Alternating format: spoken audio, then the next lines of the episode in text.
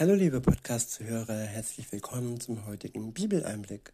Schön, dass du wieder dabei bist.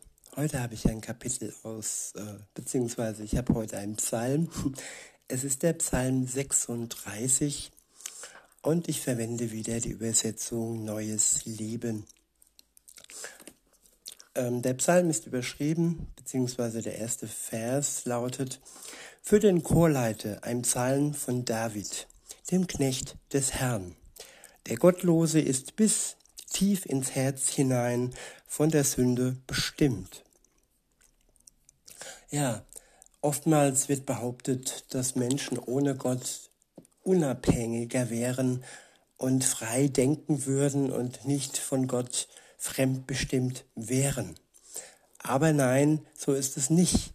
Menschen ohne Gott haben zum einen keine Ehrfurcht vor Gott, so heißt es weiter äh, im Vers 2, vor Gott hat er keine Ehrfurcht, steht hier. Und zum anderen sind sie tief bestimmt, also fremdbestimmt von der Sünde.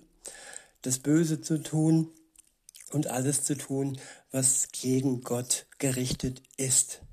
Also sie haben keine andere Wahl. Ob wir jetzt für oder gegen Gott sind, am Ende ist dann entscheidend, ja, wie unser, unser Weg zu Ende geht.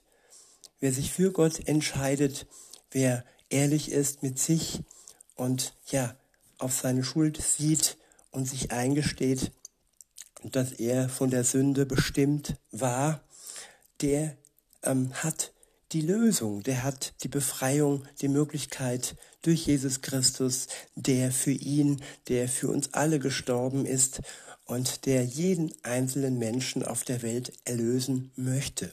Wichtig ist nur, dass wir uns das eingestehen, dass wir ehrlich mit uns sind, mit unseren Taten sind und ehrlich auf unsere Schuld schauen.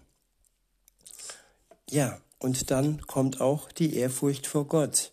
Denn wer uns erlöst, wer uns frei macht von unserer Schuld, da werden wir ja ehrfürchtig und der Dank in unserem Herzen wird immer mehr.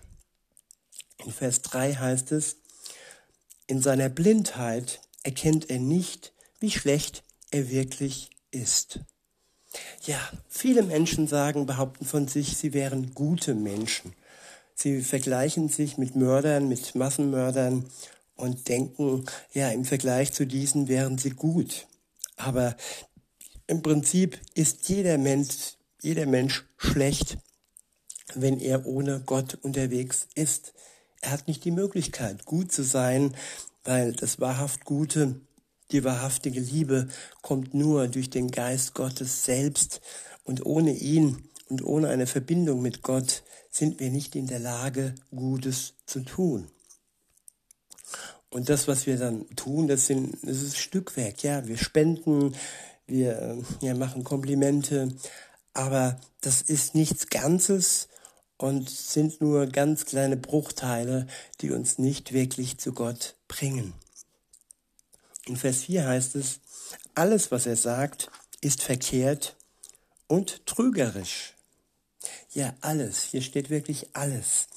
Die Absicht mag vielleicht gut sein, aber trotzdem ist sie verkehrt und sie ist trügerisch sich selbst gegenüber. Man macht sich was vor und man macht auch anderen etwas vor, denn andere sehen nur den kleinen Teil, das kleine Gute, ein Gänsefüßchen in dem Moment, aber nicht das Ganze und Große, so wie es Gott sieht. Er sieht unser Herz komplett, er sieht jeden Schatten und jeden verstaubten Punkt in uns. Und ja, er möchte, dass wir durch und durch durchflutet sind mit seinem Licht und mit seiner Liebe. Weiter heißt es, er handelt nicht mehr klug und tut nicht mehr das Gute.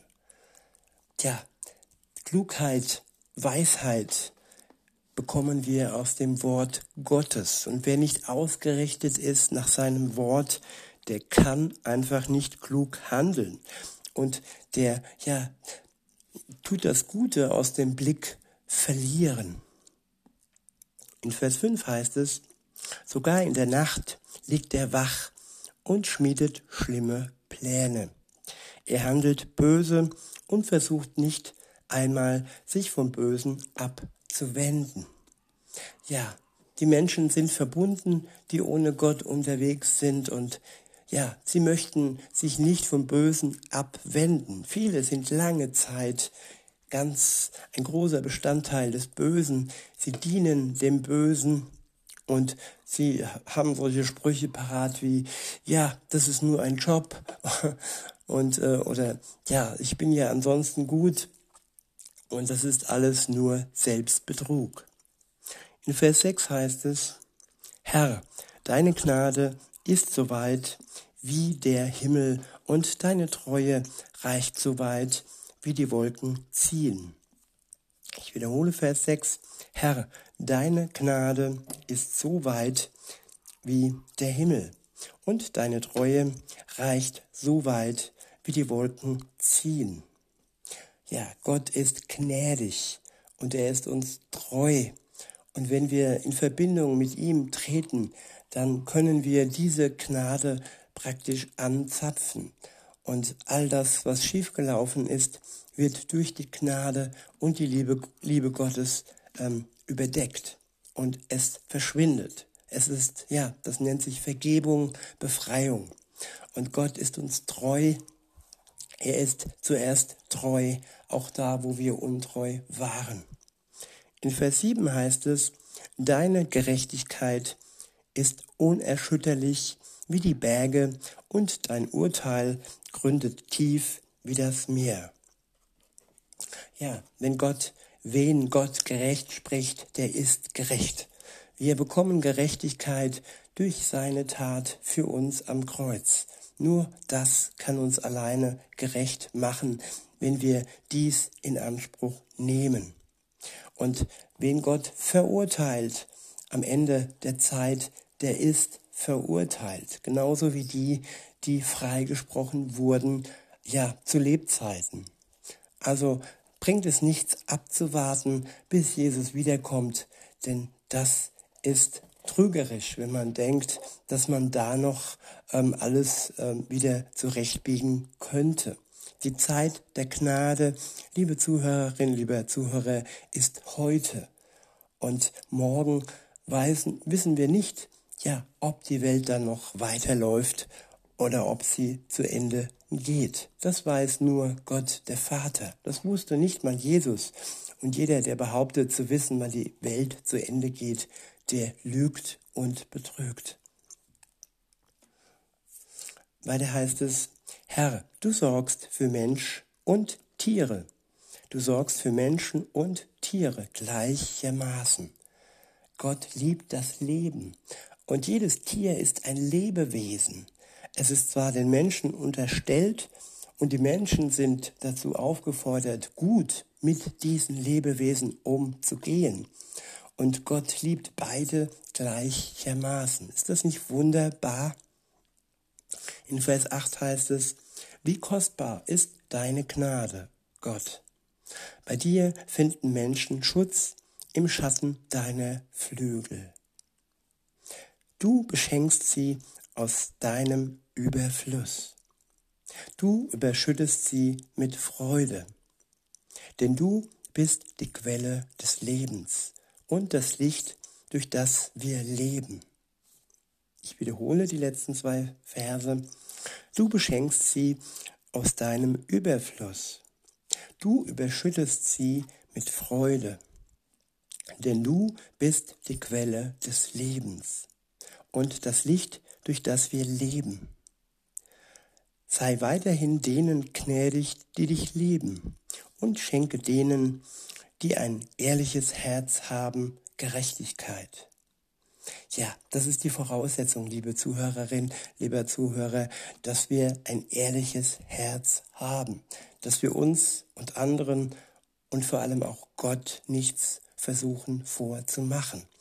Dem können wir schon mal gar nichts vormachen, anderen vielleicht schon. Aber das bringt uns am Ende auch nichts. Es enttäuscht die Menschen, sie fühlen sich betrogen, belogen und wir stehen dann am Ende alleine da. In Vers 12 heißt es, lasst nicht zu, dass die Stolzen mich erniedrigen und Gottlose mich vertreiben. Da die Bösen sind gefallen. Sie liegen am Boden und können nicht mehr aufstehen. Das ist das Ende. Das Ende der Welt, das Ende der Zeit, spätestens dann.